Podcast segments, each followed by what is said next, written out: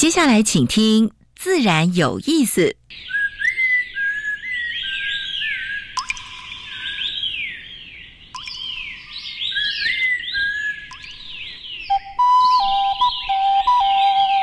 大自然是最能启发人心、最迷人的教室。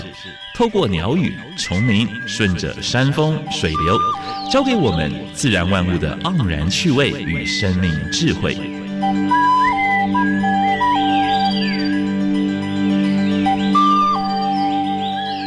走过来，走过来，仔细听，仔细听，自然有意思。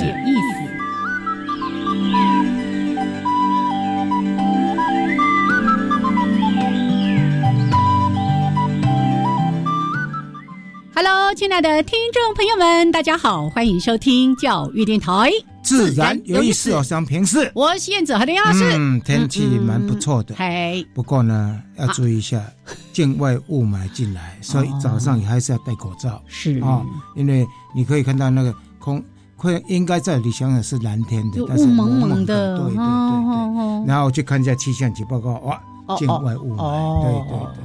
因为昨天有人就在念说，嗯。眼睛痒痒的，鼻子痒痒的。哦，好，这个 因为有最敏感的啊。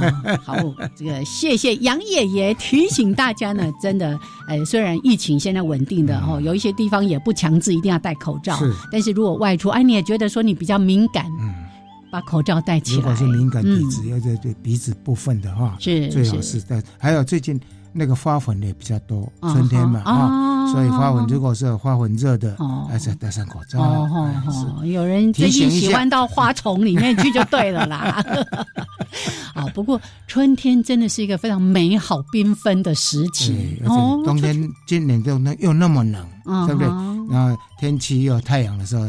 啊，蛮舒服。来来来，我们来野人献曝一下，晒太阳是一件很愉快的事情。好，欢迎朋友呢，在每个礼拜二加入到我们的自然有意思。是我最近发现，除了电台、我们的广播，还有我们的网站，哇，好多的 podcast 的平台都可以听到我们自然有意思的节目。嗯，哦，你有你有特别关注？我因为要给来宾资料。后来，因为最近一直有听到朋友说：“哎，我在 Podcast 听到你们节目，我想我自己从来没有在 Podcast 听自己的节目，对，我就去搜寻了一下，哇，还真的蛮多，好几个平台，包括那个 Apple 的啦，包括哎，好多好多，好，自己去找一下。你只要打“自然有意思”，然后 Podcast，嗯，就可以找到好多收听的平台。哎，要不然呢，好好的应用我们教育电台在节目播出之后的六十天。不然的话呢，也可以听一听，就是礼拜二早上，是从十一点开始到十二点。那因为电台的那现场，我们节目太多了，所以只保留六十天。但 Podcast 你可以找到很久以前的节目哦。哦，好开心，好啊。然后广告完毕，来介绍一下今天的节目内容。一开始有两个小单元，一个单元是自然大小事，跟大家分享过去一个礼拜全世界还有台湾发生过比较重要的农业。生态还有环保的事情是。那第二个部分，燕子今天要讲什么？还是登山安全？哎，还是换了？跟我们今天的主题很有关系，是都在谈永续。哦，已经开始在谈永续，因为要收尾了嘛。是是是，好好。哎，好，那今天的主题时间邀请到也是大家的老朋友，我们杨老师的老朋友哈，也是你的老朋友，是我非常敬仰的朋友哈。我们的梁杰德导演来到节目当中，嗯，他最近有一部片子《守护黑面皮露》，是拍了将近三十年哦。真的一直记录记录到现在，是哎，好不容易把它剪成个纪录片。对，然后呢，二十四号开始要上映了。对，今天在院线上面的哦。哎，今天二十号是不是？今天二十一号。二十一号，对，可以开始准备去买票了 哦。因为这样的纪录片，真的在台湾纪录片就是。比较冷门的，对，大家都想要看那些刺激的、有剧情的，都支持，因为这个是花费的时间相当相当长，非常难得。你也可以听到林强的歌，还有吴念真的旁白。哎，重点是可以看到这么多的人，包括一般的社会大众，我们说的公民科学家，还有一个记者。嗯，一开始只是为了要。工作的原因拍摄黑面皮鹭，可是呢，竟然就这样一辈子追着，对，那当然更要敬佩我们的梁杰德导演，他把这些影像都记录下来了，是，而且黑面皮鹭现在它的越冬的场所，全台湾是全世界最多的、最多的、最多，因为表示说什么呢？表示说把那个越冬的基地维护的还不错，对，谢谢大家，但是呢。还是会有一些问题，要应该希望大家一起来共同维护。OK，待会儿我们分享一下哈。好，待会儿再请梁杰德导演为大家好好的来介绍这个即将在三月二十四号上映的《守护黑面皮鹭》。哎，有一个副标题叫做 “Happy Together”，大家一起来开开心心，也让黑皮可以开心的。永续生存下去。杯啦杯啦呀呀杯。哎哎哎！后来第一个小单元，自然大小事。风声、雨声、鸟鸣声，声声入耳。大事、小事、自然事，事事关心。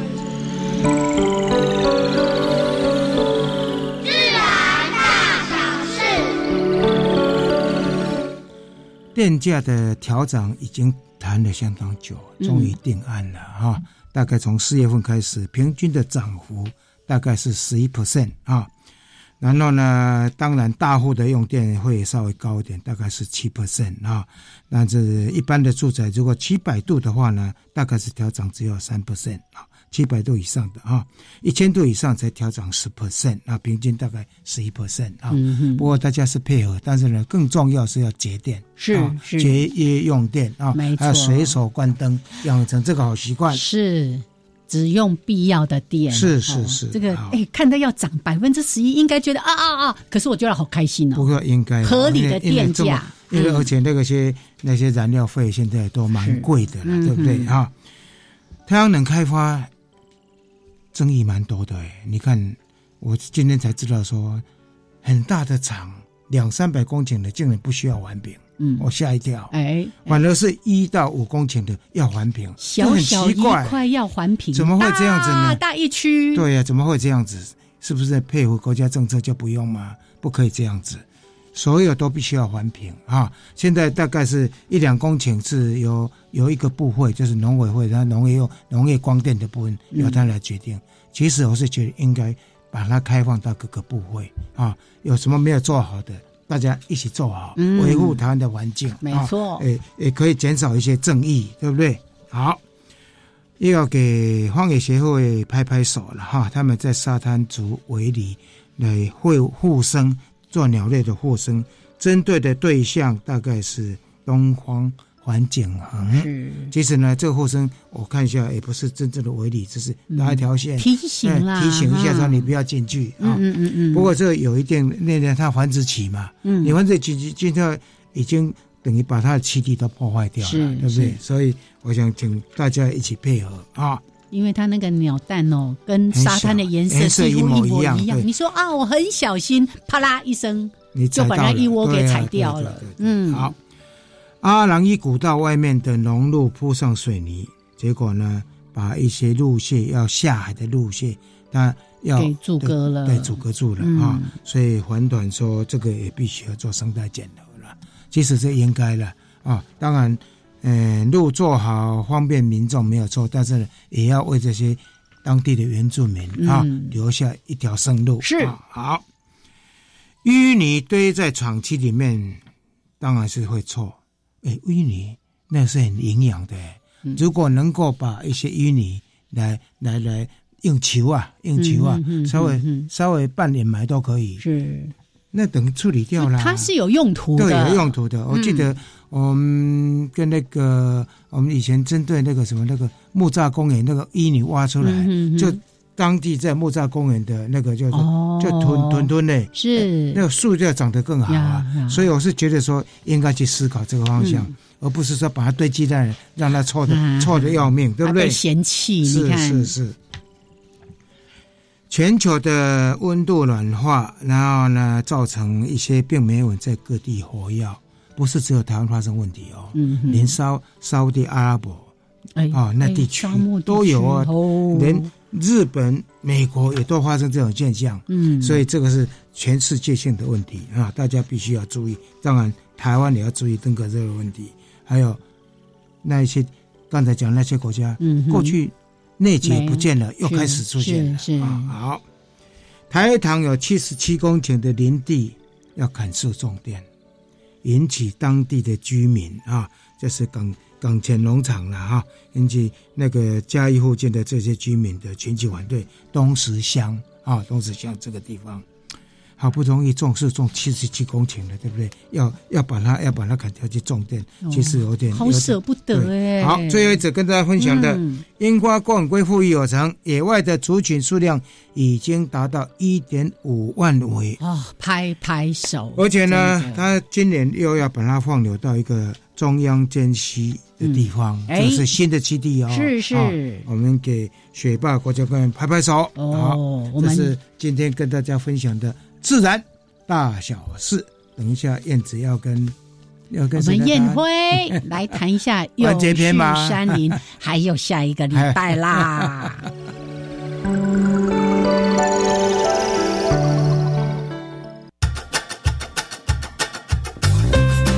敬山爱山，我尊比五波比，山林教我的事。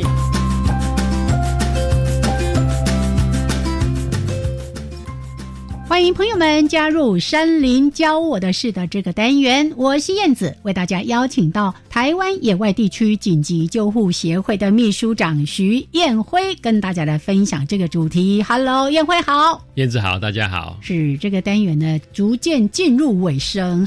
除了前面提到的关于如何做一些事前的规划准备，还有相关的这个风险或者安全的守则之外。其实我们一直在说山林教我的事，我们要向山学习，不是去征服山。所以呢，在亲近山林的过程当中，一个非常重要的观念就是，我们在登山的同时，我们也爱护这个山林，守护这个山林。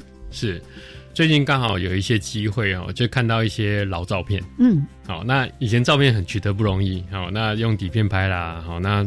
现在看起来都是泛黄啊，或是很有怀旧那种感觉。是好，可是看那些照片啊，比如说像看到大巴尖山的照片、玉山的照片、雪山的照片，那个山其实都还是一样的。是，就会让我想到说，大自然其实它要变化没有那么快。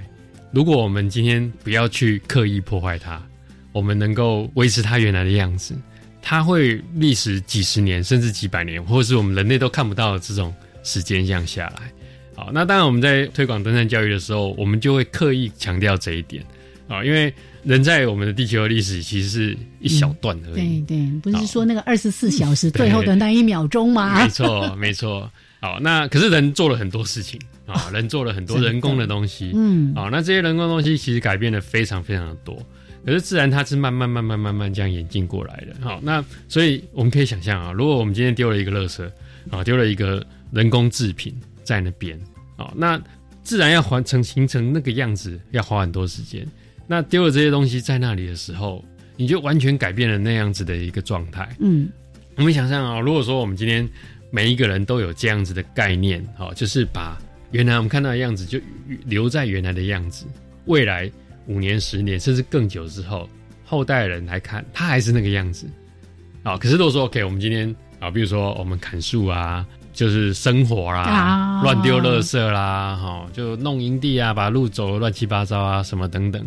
未来的人再回来的时候，他就看不到我们当下看到的那一份那一份样貌了。嗯哼，那那个样貌其实可以给我们很多。我们前面从一开始就有提到，就是山可以告诉我们非常多，它可以给我们很多能量啊，哦，然后能够让我们回到一个自然的状态啊。所以在山林保护里面，最重要最重要的一个。关键就是我们希望，我们希望它它跟我们来的时候是一样好，甚至是我们离开的时候，它反而更好。嗯啊，尤其是这几年看到大家可能开始慢慢的，就是有这样的观念，就是要把垃圾带下山啊，什么等等啊。可是难免可能不经意啦，或是还是有一些人工物在上面。嗯哼。啊，那如果每一个人都能够像前面保护森林的概念让这些人工物离开，哦，让这样子的环境能够持续的给其他人也可以看得到。这是我个人很很期待的部分啊，嗯，啊，尤其像我做很多外国来的生态旅游，啊，那这个是上天给我们的一个非常重要的一个资产，啊，那这个资产能够保护下来，哦，我们才有继续永续的机会。嗯哼，永续山林，刚刚在提到的，其实就是早些年大家也一直在谈的 LNT，没错，Leave No Trace，嗯，无痕山林，有没有很久没有听到这几个字了？哦。但是登山的人，我们经常在说，除了足迹，什么也不留。对，那除了这些美景的照片之外，什么也不取。甚至刚刚燕辉还提到，你离开之后，比你去的时候它更美好。哎，因为你可以把它的美带给更多的人。但是就像刚刚提到说，我们现在其实也经常都会在山里面就看到这里一堆垃圾，或者说。像上次提到那个雨伞有没有？上厕所啊，就想说啊，那就一张卫生纸而已哦。可是，在山区不要忽略了那种低温，其实很多的垃圾它的分解是超慢的，它就会一直累积，一直累积，垃圾越来越多。当然，如果说一些比较焦山浅山，还会有违规倾倒垃圾。是，哎，我前阵子才通报了一九九九，然后持续一直在追踪，到底他有没有把它清理掉哦。那像这样的一些观念，就山林是公有财，那它是我们这个台湾最美好的一个地方，我们每个人都有责任去守护它。是，谢谢燕辉，谢谢燕子，谢谢大家。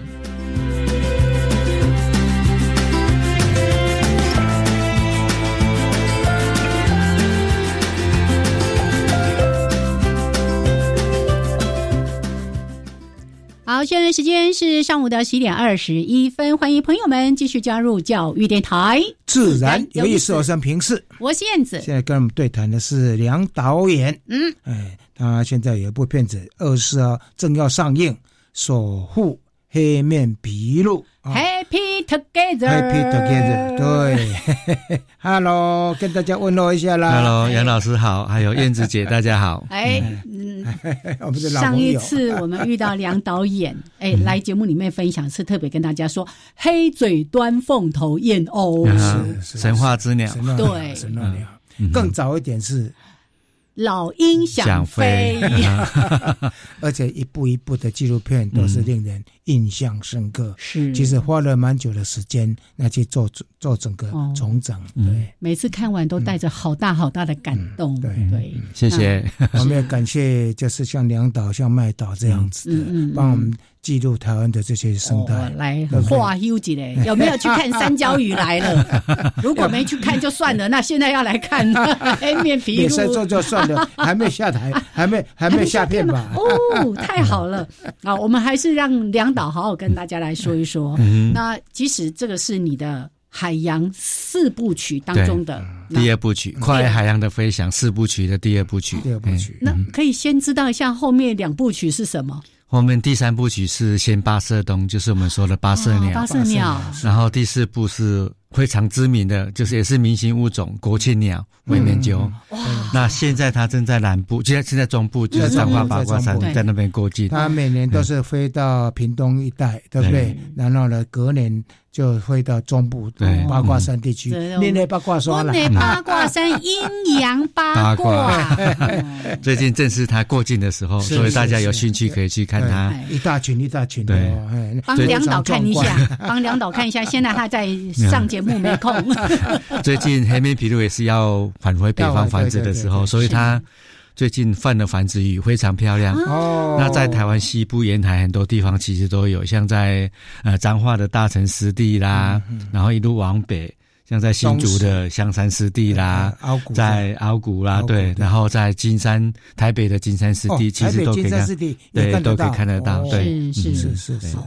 那我们在谈这个影片之前，既然提到说，哎，现在他即将要北返，换换了非常美丽的这个誓语，对，因为他回回到他北方的那个栖息地去结婚生结婚生子，对，给人家吃个肥肥，哈，吃个水水，没等这些牛，这些龙，如果民众去看黑面皮鹭，有什么你要提醒他们的？呃，我想大家可以去关注一下黑面琵鹭，因为我们影片是从一九九二年就开始讲，嗯嗯嗯，那一九九二年它开始受到台湾民众的注意，其实除了台湾之外，世界各国也开始注意到黑面琵鹭。那这三十年来，其实它数量稳定的成长，但是它有很多故事，因为里面有很多研究人员的介入，让它的数量就慢慢的增加。嗯哎，然后就是我们邀请大家注意一下，就是它其实像在影片里面，刘小璐老师有讲到，嗯其实像这些物种，它最重要的就是栖地的保护。嗯，因为栖地对他们来讲是最重要，像我们人一定要有个家一样，是你有个家，好像才有一个归属。哎，你才知道说你你要回去哪里啦，在这些对。嗯哼，那最近有很多关于黑面皮鹭的议题啦，比如说像南部的那种太阳能板的开花啦，这些其实都是对它有一些基地的影响。然后对，最早期我印象中就是，呃，曾经还有一个什么厂要设置在目前那个那个那个黑面皮鹭那个地方。对，那个之前是最开始是有一个。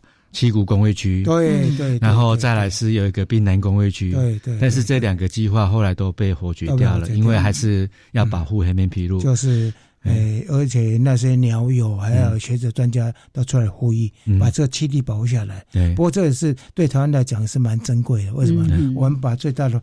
最大的它的越冬的栖地就保护下来，每年来的数量都超过全世界一半以上。对啊，对啊，对啊。那时候林务局就把七股黑面琵鹭停的地方调划成七股保护区，就是保护黑面琵鹭。是是是，对。好，所以如果趁。这个他们飞回北方之前，大家可以去真的好好的欣赏他们在觅食，甚至是呃，有时候打架也挺可爱的。对，大家如果三月二十四号之前，哎，就是现在赶快去看黑面琵鹭。那如果没有在野外看到它，三月二十四号欢迎到戏院里面去了解他们。是是，对。当民众去看的时候，是不是那个距离呀，或者说？一些观鸟礼仪啊，特别注意到的事情，不要去干扰到他们的。对，其实主要是不要大小声在那边喊啊，动作太大啦。其实黑面皮鹭可以靠得很近，是，因为他有时候专心的在觅食的时候，一毛不被差别的对，没错，他吃比较重要。我也要感谢就是台南地区七股这一区这些渔民啊，对对对，每年的话呢，他们都会留一些就是浅滩，让因为黑面琵鹭不能够太深的水。啊，那留一些鱼让它让它去吃啊。还有好像台南大学也有做一点贡献嘛。对，之前那个他们把台南的他们的院区的地方跟当地渔民合作，然后还开发出来那个什么那个萨巴鱼罐头、石目鱼罐头。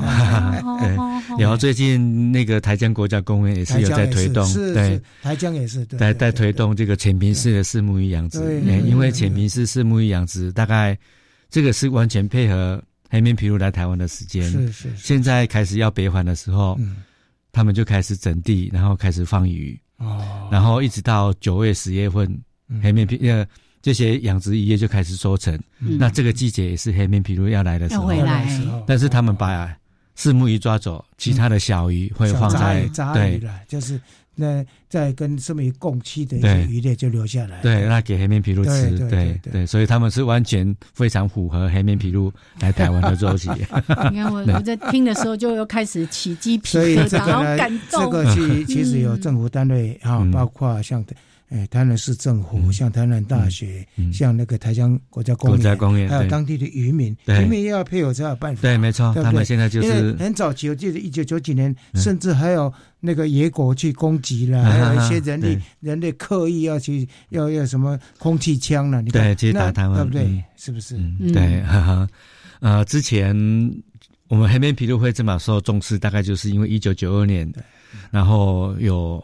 因为工会区的开花，然后有民众拿枪去打，哎，对，所以才会引起大家的重视。对，而这个也是在我们的纪录片当中一开始就先跟大家讲的，因为有这样的一个事件，大家开始关注到黑面琵鹭。好，我们待会儿节目的后半段再好好的请我们的梁杰德导演为大家来介绍《守护黑面琵鹭》的这一部纪录片。谢谢。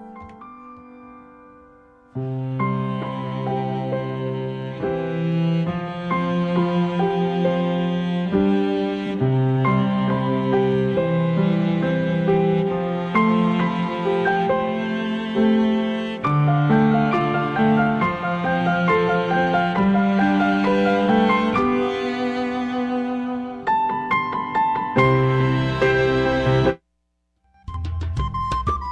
方创生说的是土地的故事，也是家乡的故事，更是台湾的故事。我是罗冈亚张金叶，开拓视野，看见世界，贴近彼此，感受生活，这就是返乡生活的目的。我是小峰，欢迎在每周六下午一点零五分加入地方创生实验室，一起来说说家乡，聊聊地方，打开对家乡未来的无限想象。我们假日要去哪里玩呢？参观职业试探体验常设展，VR 和 AR 游戏互动，让小朋友了解以后上高中、大学可以学什么，还可以认识不同的职业哦。听起来好棒哦！这在哪里呢？在台北台湾科学教育馆、台中公共资讯图书馆、高雄科学工艺博物馆都有。在哪里可以查相关资讯呢？请上“记者动起来”脸书专业查询。以上广告是由教育部提供。啊，你知道最近民法有重大修正吗？是什么啊？从一百一十二年一月一号起，满十八岁就是成年人喽。而且无论男生女生都要满十八岁才可以结婚。那之后我满十八岁，签契约、租房子都可以自己处理了耶。不过成年人也要为自己的行为负完全责任，做任何决定之前一定要多加思考哦。以上广告由法务部提供。加外加外，阿玛波拉，扎根格玛西卡斯达斯，的加古拉布古列列。大家好，我是来自台东的胡代明，这里是教育电台。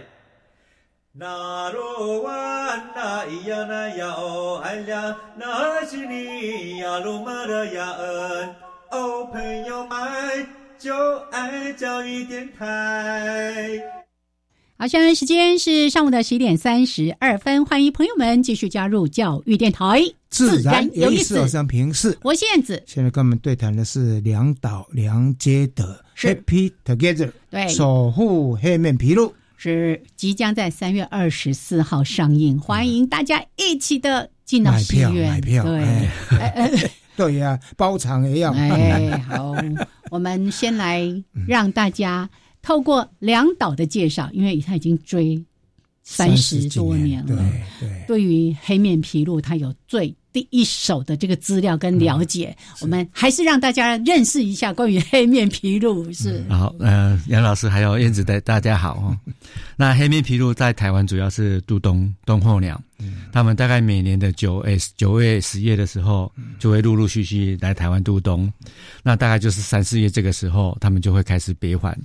那这个时候，他们会换成繁殖鱼，换完繁殖鱼之后，他们会往北飞。那我们他们主要的繁殖地大概就是在南北韩的江华岛附近，嗯，还有大陆的大那个中国的那个大连那边的一个行人头那边繁殖。是，那最北有到俄罗斯，俄罗斯它的繁殖点是在俄罗斯，然后大陆。还有北韩的交界的一个海岛上，但是数量没有很多。那这三个点主要是它繁殖的点。日本有没有？日本没有，没有。日本跟他们台湾一样，都是渡冬区。渡冬区。按那个那个，你也有提到说，好像是在吉林或什么，在什么地方？就是在大连，大连那在大连，对，那边也是一个繁殖点，一个繁殖繁殖点，就是行人头，哎。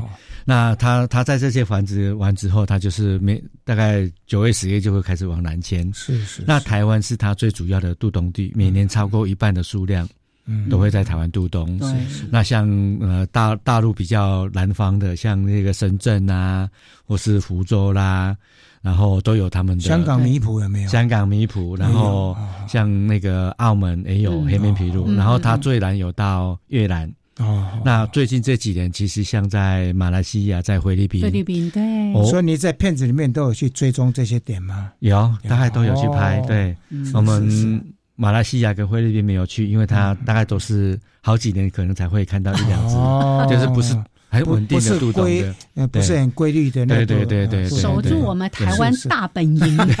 对。对，所以它的繁殖地像在呃。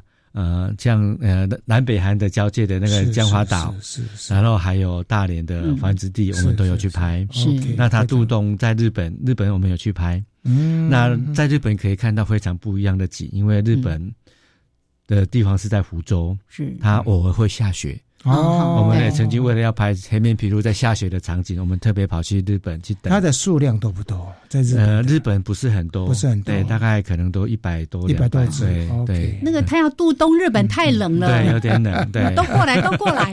对，我们台湾还是气候比较温和，比较暖，比较适合。而且最主要就是我们是营造一个友善的环境，对啊，让它来，让它来，让它来渡冬。对对对对，他主要还是在台湾。数量最多。是是是，呃呃，一九九二年世界上大概不到三百只，嗯，那时候它就超过一半的数量，就在台湾渡冬。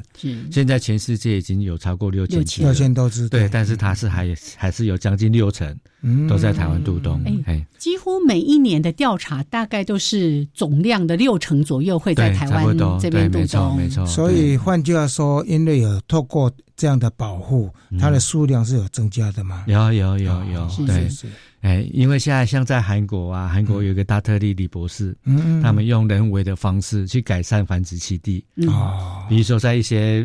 本来是不可能繁殖的海岛，那他们就在上面提供它筑巢的材料，树枝啦、草啦，那它就会。所以这这个资料在你的片子里面也都有记录。都有，对对，我们都有。这个没有看过的人，我都知道有。只有把这部分漏掉而已，其他的 information 大概我都掌握住了。对，就是刚才提到，除了台湾，我们在讲说。环保是无国界的，生态保育绝对是国际之间要互相合作的。对，没错。即使在两岛的影片里面，除了记录我们台湾人，或或者说包括政府单位的一些这个措施之外，哦，也很重要是国际之间学术还有民间团体一起合作，才把这件事情真的越做越好。对啊，当初一九九二年因为有台湾发生枪击事件，所以引起全世界全世界关注。那国外都要求说，我们要赶快保护黑面琵鹭，但是那时候那个中研院动物所刘老师他就说，黑面琵鹭是一种迁徙性的候鸟。是，只有我们台湾保护好没有用，要保护它的话，必须它所有的栖地，对，所有的栖地都要保护。是是，所以那时候就草拟了一个行动纲领，刘老师就他们就草拟一个行动纲领。是是，那给各国要保护黑面琵鹭有一个指标。国际鸟会，对，国际鸟国际鸟鸟对对对，让大家推广要怎么样去保护黑面琵鹭，所以就是要有一个准则，就是不是说我们台湾保护就好。所以台湾学者在这个整个保护过程中扮演非常重要的角色。我们要给这些老师拍拍手，包括王颖老师，包括刘晓茹老师，还有包括呃王正吉，还有当地的台南鸟会、各地的鸟会了，高雄鸟会了、嘉义鸟会了，我要给他们拍拍手。其实这三十年来有很多。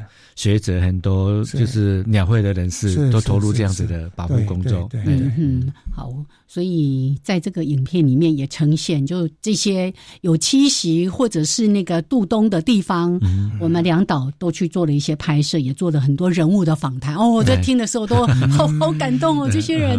哦，那我们可以来跟大家先讲一下。在台湾，因为我们说大本营嘛，那其中在影片里面有一个非常重要的角色，就是我们的王征吉先生。对，可以帮我们介绍一下他吗？哦，嗯，王大哥他他本来是报社《中华日报》的摄影记者，是。那因为当初他是台南市的，那当初有没有分别？地方记者就对地方记者，但是那个台南县的记者没有大炮。那时候，王贞吉他之前就开始在拍鸟了。哦，我们影片里面有一张大炮，他那个一个很长的镜头，嗯，那个还是徕卡的，徕卡那个是非常贵的镜头。那他因为本来也就在拍鸟，所以那后来去拍黑面琵鹭之后，他发现说黑面琵鹭，它的嘴巴非常嘴型非常可爱，嗯，它觅食动作很可爱，嗯，所以他就去拍，然后就想说，哎，这么可爱的鸟，为什么大家？就是有人会想要拿枪去把他打打死，嗯嗯那他因为喜欢拍鸟，所以他就那时候就开始跟着，就是黑面皮鹭去去拍。哦那他除了在台湾拍之外，因为他黑面皮鹭有六个表表兄弟，嗯嗯所以他也想说把顺便把这个六个表兄弟一起拍下来。哎，因为我我刚开始认识王大哥是，我知道他是小开。嗯，所谓的小开就是我们现在讲的富二代。嗯，因为他爸爸有一个制鞋工厂，就是那个牛头牌的运动鞋的工厂，哦，非常有名，很有名，对，牛头牌，对，牛头牌的，对，他就是那个富二代，所以他很愿意花经费，因为比如说这三十三十年来，他去了那么多国家，去了将近出国将近一百趟，是。要一百趟，就是我拍。皮鲁的表兄弟，皮鲁家皮鲁家族，对。家族，对他花那么多经费，花那么多时间，都是是。自己花自己的钱，哦。他还没跟政府单位申请多人的计划，没有去申请计划，对他就是自己这样子去去做记录排队，然后当然，因为我们会选他当那故事主角，因为因为他有很感人的故事，是是比如说一九九四年他们去非洲拍非洲皮鲁的时候，因为车祸他太太过世啊，啊。然后他去。我们影片里面有一个地方没提到，就是他去澳洲拍嗯。皇家皮鹭的时候，他整个器材全部都丢了，整套器材将近一百万就全部这样子就不见了。对，所以除了有一个他掉到水里面毁掉的，还有还有遗失的，对，然后像在香港，他整个器材就掉到潮间带，就整个泡水。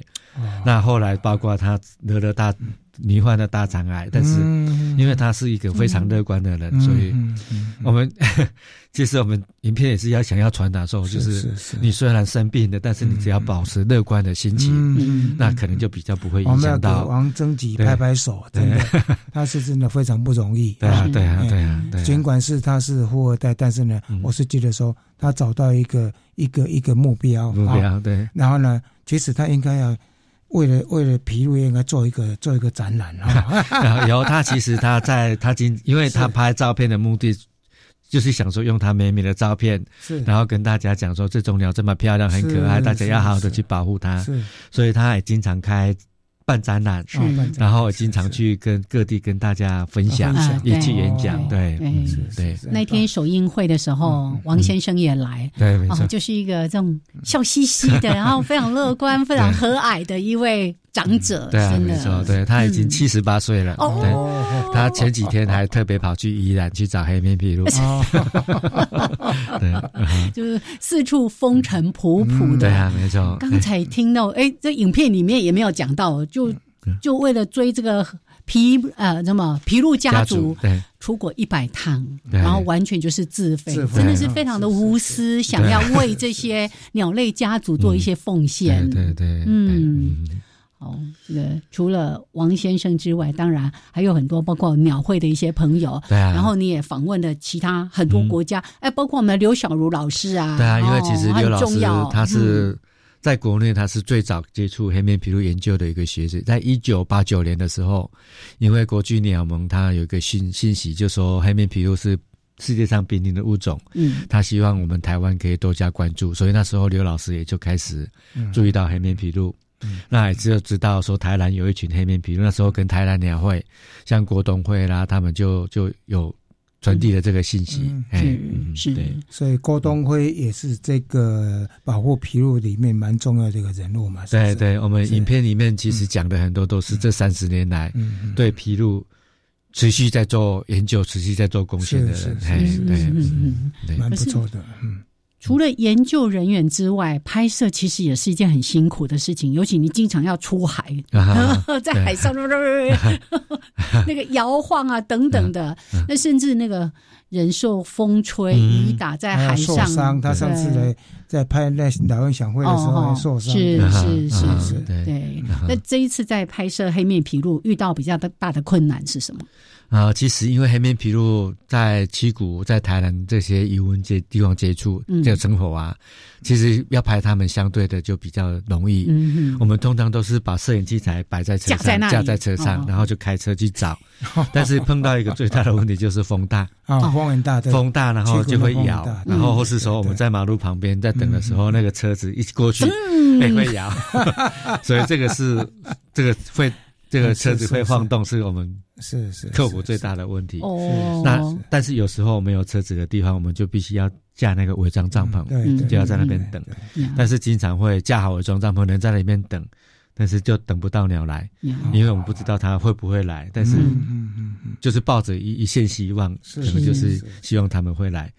那为了要拍黑面琵鹭，我自己也发发明了一些，呃不是我自己发明的，就是学习人家，比如说用那种模型假鸟，啊我就把那个小型摄影机就装在模型假鸟上，比如说我想要拍黑面琵鹭在洗澡的画面。哦我就把它摆在水边，然后希望黑面琵鹭会去那边栖息，然后在那边洗澡。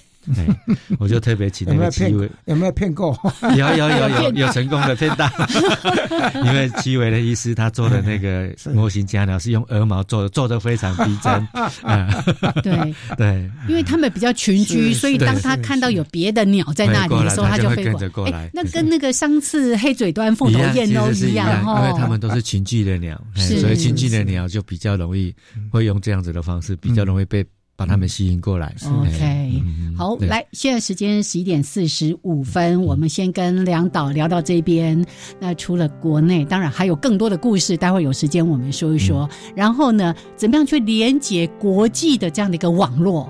哦，这件事情我觉得辛苦，但是太重要了。我们待会也跟大家来分享。谢谢。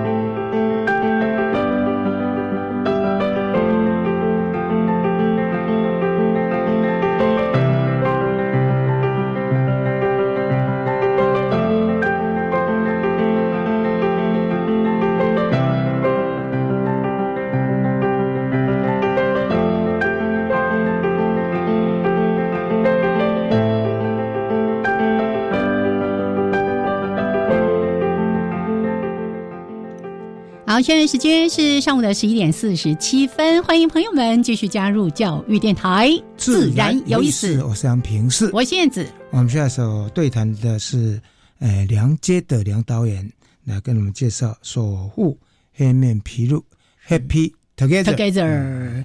来，有没有看过《老鹰想飞》？举手哟。有没有看《寻找神话之鸟》？哟。接下来看《守护黑面皮鹭》。好，第三部曲。对。第二部曲，这第二部曲，第二部曲，快海的飞翔，第二部曲，第二部曲，嗯，以后还会更多啦。哦，好，我们刚才呢，在音乐当中也在谈哦，即使要串联这样的一个国际的网络，真的是很辛苦，因为你每次就是要漂洋过海，然后去寻找那些点，跟当地的研究单位或者民间团体联系。可不可以跟大家来说一下这个网络，然后你跟他们接触的一些经验？好啊，因为其实会想要到国国外去拍，也是。想要了解黑面琵鹭它的一些不一样地区的行为，对呀，不然我们这里就最多了。对，去环子地，因为我们杜东区其实杜东区没什么好玩的，因为他来台湾杜东，然后白天我们说它是夜行性的鸟，它白天你去七谷那边看，它白天都在睡觉，睡觉，对对对，嗲嗲 呢，对，然后晨昏它开开始觅食啊这些，那我们就很想到环子地去拍，那大概是在呃。之前有一个国际研讨会，因为刘老师他们有推动的，就是黑边皮鹭的行动纲领，那大家就在串联说要怎么样国国际合作，那也就后来就办了一些国际研讨会。那有一年王贞吉也就参加了，那参加因为王贞吉他不太会讲，不懂外文，不懂英文这些，但是他比手画脚，后来就留了很多资讯啊，比如说，因为他就是想拍。那大家各国的学者也都很愿意帮他，嗯，所以他就过去啦，然后呃，就就带他去，比如说环子地啊，就去拍摄这样子。那我后来我们我也想拍摄这样子的故事，那就跟着王贞吉，因为在他的带领之下，因为他跟这些学者都已经非常熟悉了。嗯嗯，那我们再跟着他去，会节省很多时间。哦，对，我们就是跟着他后面。所以蛮多你在国外拍的是跟王正吉一起。对，对对，因为他都已经跟这些学者联络好了，都已经非常熟了。是，比如说我们去日本，嗯，要去拍那个下雪的场景。嗯，那其实日本也不是。还每年冬天不是经常下雪，可能一年就一两次而已。他就跟日本的朋友说：“啊，你只要有气象报告说有可能会下雪哦。”然后因为你们就杀过去了。我们之前去日本还好，机票买了就赶快过去。对对对，所以我们就这样子就会拍到一些不一样的场景。那繁殖地也是是是。那在中国呢？有人有人有人做这方面研究吗？有，中国也有，对也有。那中国最开始发现是在一九九八年。因为就是透过中科院透过移民的协助，他们其实主要是要找唐白鹭，也是一种保育类的鸟，对少见的。那就在找唐白鹭的中间就发现了黑面琵鹭。嗯，在什么地方？在就是在呃大连，大连那个大连在那个辽辽东半岛那个行人头。那这个讯息知道之后就上了报纸。那王贞吉他在一九九九年，他就第一次就跑去行人头那边去拍。嗯，跟台湾几个朋友啦，对，所以那时候就开始有一些跟大陆那边的朋友有一些接触。嗯，哎，比如说，因为那个地方也是保护区，嗯嗯，那保护区就是有保护区当局的人啊，对。对，然后有一些学者在做一些调查啦，这些，那就是跟这样子的单位配合。嗯，因为之前那个。中国的那个央视电视台，他也在那边拍了一个专辑。嗯，对，那他们都有一些互动。那王贞吉因为经常的去，所以都跟他们变成好朋友。对，是是是。那我们就是透过这样子的方便方便之道，就是跟着王贞吉去，然后大家就就很容易就认识，然后就韩国的部分呢，有有学者出来做。韩国做的好积极耶！你说刚才在七地。包括他要繁殖的什么那那个的基地，对对，还那个老师还带着学生，然后一直送那个呃潮材。对，韩国就是有一个达特利李博士，他就是在当地也做了大概一二十这二三十年的就是保护工作了。那他因为王贞吉也是认识他，我们之前二零零八年跟公公共电视台有合作拍的一个片子叫《还家八千里》，嗯，也是到韩国去拍，也是在达特利的。带领之下，我们就拍到很多画面。哦，那因为他跟王振吉也很熟，所以我们后来就再继继续的跟他联系。哦，难怪王吉是是片中的灵魂人物。是 是，因为他跟各个地方的学者都认识。嗯，对，所以我们就欧洲的呢，欧洲的部分呢，欧洲的我们他的亲戚不是他还到非洲去。对，但是那些地方没有黑面琵鹭，没有黑面琵鹭。有没有就是相关的琵鹭？有有有很有相关的琵鹭，但是我们没有去拍啊，没有对，没有去拍，对，没有讲到其他的琵鹭的部分。波西干呐啦，对，干。其实要讲的故事很多，但是就是看可不可以纳到我们的故事里面来。对，那那个达特利他就是呃，刚开始就是也是做调查普查这些，但是后来因为。他们在一个地方设置了一个人工岛，嗯，那个本来是一个景观设施，是，可是没想到黑面琵鹭就在那边筑巢，喜欢，后来就在岛上放了很多筑巢的材料，他们就在岛上繁殖。那一群有多大？大概？呃，黑面琵鹭本来在那个人工岛，本来只有二十几、二十几对而已，是，可是后来超过一百五十对，哦，对，真的不容易，对，不容易。但是后来他们还在一些本来。黑面琵鹭不可能繁殖的岛，他们就放了，也是一样如法炮制，就放了竹巢的材料、树枝啊这些，就慢慢的数量就增加。那我觉得啦，现在黑面琵鹭每年会那么稳定的成长，跟那个达特利提供这个竹巢的材料给这些黑面琵鹭。黑面琵鹭一次下几个蛋？难道繁殖几只？对，它一年大概繁殖一次，一次嘛，对。那普通大概都是两个、三个蛋，两个最多到四个蛋，但是四个的比较少。所以大概都是两三只会对两三只的幼鸟，对。那个大家如果去看电影的时候，你就会发现说，其实很多画面非常的难得。对啊，像王征吉先生说，他拍到那个刚好不下蛋。下蛋的那一个。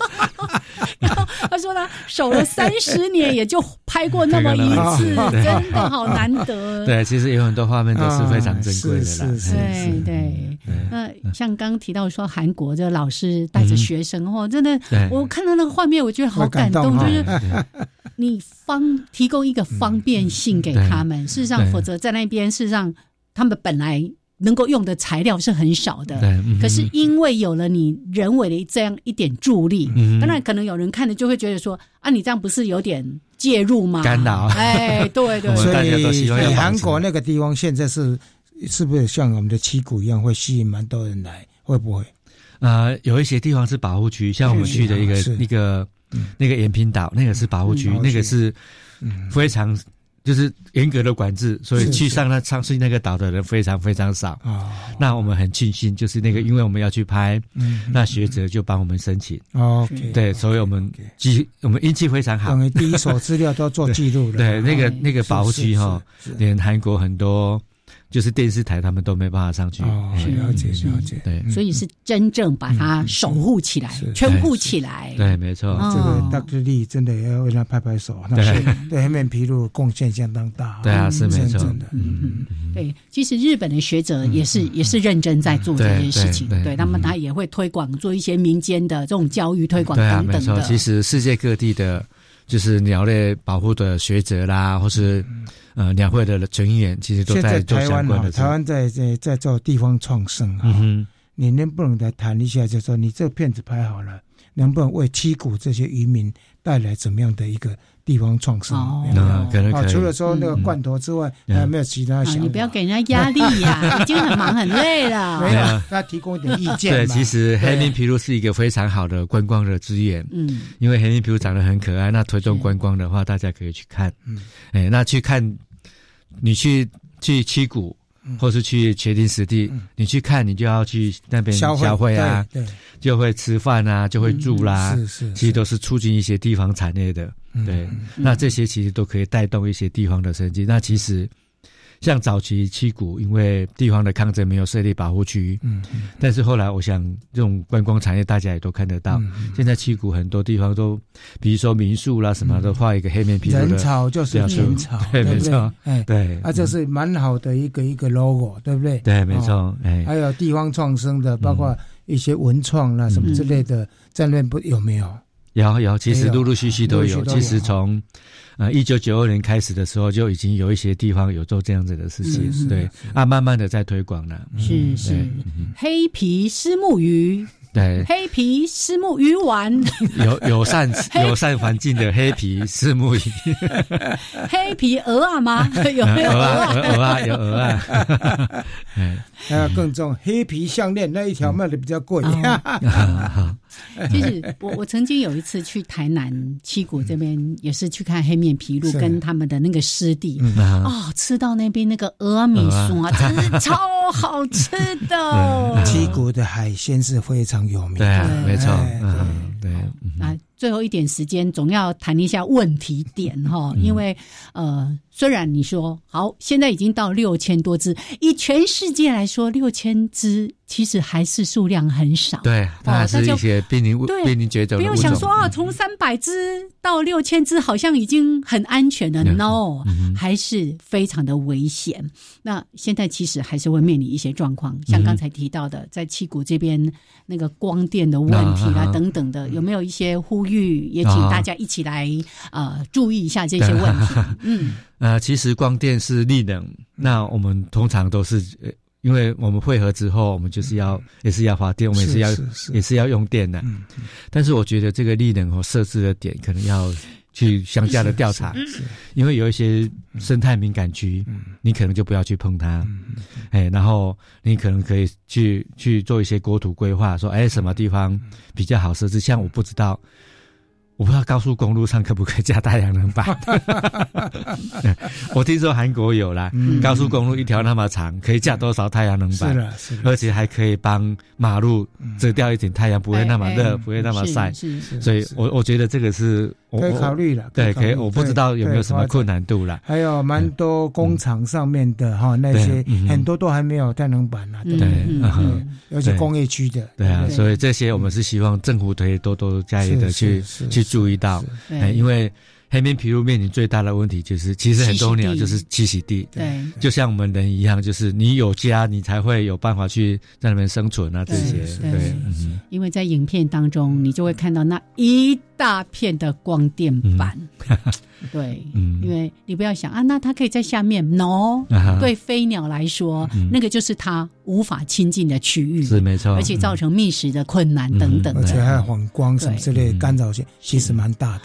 我们郑重再说一次，我们绝对不是反光电，我们反的是不当。长子的光电，OK，没错没错。好，来，请大家来看守护黑面皮鹭。对，Together，谢谢我们的梁杰德导演，谢谢，好，谢谢哦，我们下礼拜见喽，拜拜。